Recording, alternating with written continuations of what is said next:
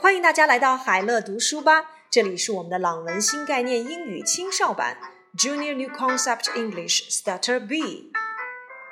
上一节课里呢，我们复习了一下 there be 句式，它表示的是某地有某物。There's a big bed in my bedroom，在我的卧室里有一张大床。There's a lamp next to the bed，在床的旁边有一盏台灯。There's a desk and a chair in my room. 在我的房间里有一张桌子和一把椅子。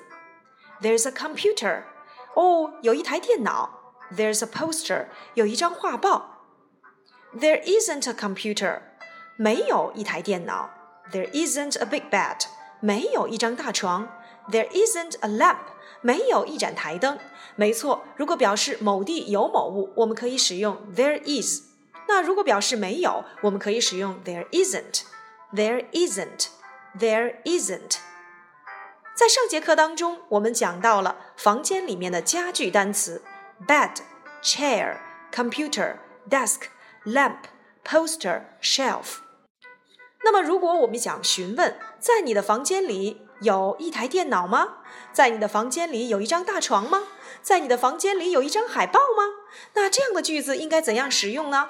好，我们先来看这段对话。Is there a door? No, there isn't. Is there a window in this house? No, there isn't. Oh, yes, there is. Look at the wall. 今天呢，Peg 来到了 Max 和 Pop 的家里。哦，今天的天气不太好。 What's the weather like today？今天的天气是什么样子呢？Oh, it's windy and rainy。原来刮起了大风，又下起了雨，好冷啊！这个时候，小猪 Peg 问道：“Is there a door？请问你们家有门吗？”哦，熊猫 Pop 大声地说道：“No, there isn't。哦，没有啊。哦，好冷啊。”Is there a window in this house？Peg 又问：“你们家有窗户吗？” ？”哦泡泡又回答：“No, there isn't。”于是大家冻得瑟瑟发抖，都裹起了毛毯。It's too cold，太冷了。这个时候，只听咔嚓一声，原来 Max 和 Pop 的家突然裂了一道缝。这个时候，Max 说道：“Yes, there is. Look at the wall。” Max 说道：“哦，我家有窗户，看，我们家的墙都裂了。”所以这是一个蛮搞笑的故事，对不对呀？因为上一次 Peg 来到了 Max 和 Pop 的家里，才发现原来 Max 和 Pop 并不是爱洗澡，所以呢，当时 Peg 问了一句：“But where's your bathroom？你们家的浴房在哪里呀？”今天 Peg 又来到了 Max 和 Pop 的家里，原来发现他们家连门和窗户都没有哦。Is there a door？你家有门吗 ？No, there isn't. 不，没有。Is there a window in this house? 你家有窗户吗？No, there isn't. 不，没有。所以要表达某地有某物吗？我们可以使用 Is there? Is there? 当然了，你的语气要用声调来表示疑问哦。Is there a window in this house? 在这个房子里有窗户吗？肯定回答 Yes, there is. 是的，有。 不，没有。否定回答，我们就用 No, there isn't。好，那我们一起来做练习吧。Is there a door？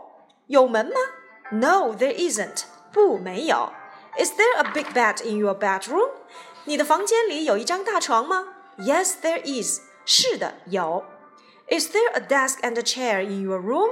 你的房间里有桌子和椅子吗？Yes, there is。是的，有。 Is there a computer in your bedroom? 你的卧室里有电脑吗？No, there isn't. 不，没有。Is there a poster on the wall? 墙上有一张海报吗？Yes, there is.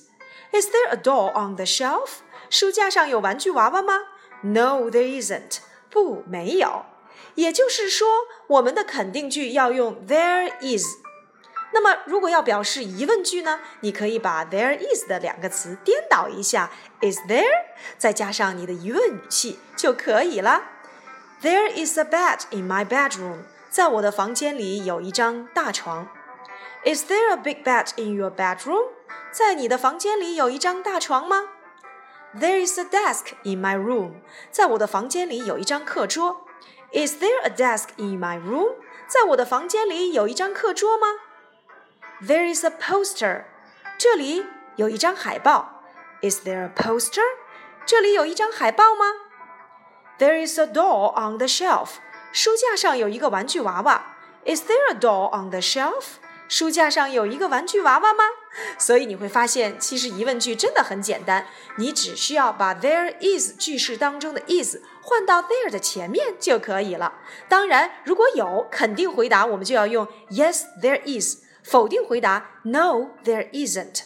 好，接下来请小朋友们看一看你的房间，何老师要提问喽，你自己来回答吧。Is there a doll in your house? Is there a window in your house? Is there a window in your bedroom? There a computer on your desk? Is there a school bag on the chair? Is there a ball on the floor? Is there a pillow on your bed? Okay, that's all for today. 好了，今天我们的内容就先到这里吧。小朋友们，请你们用 is there 来造句吧。一定要记住，肯定回答 Yes, there is。否定回答 No, there isn't。拜拜。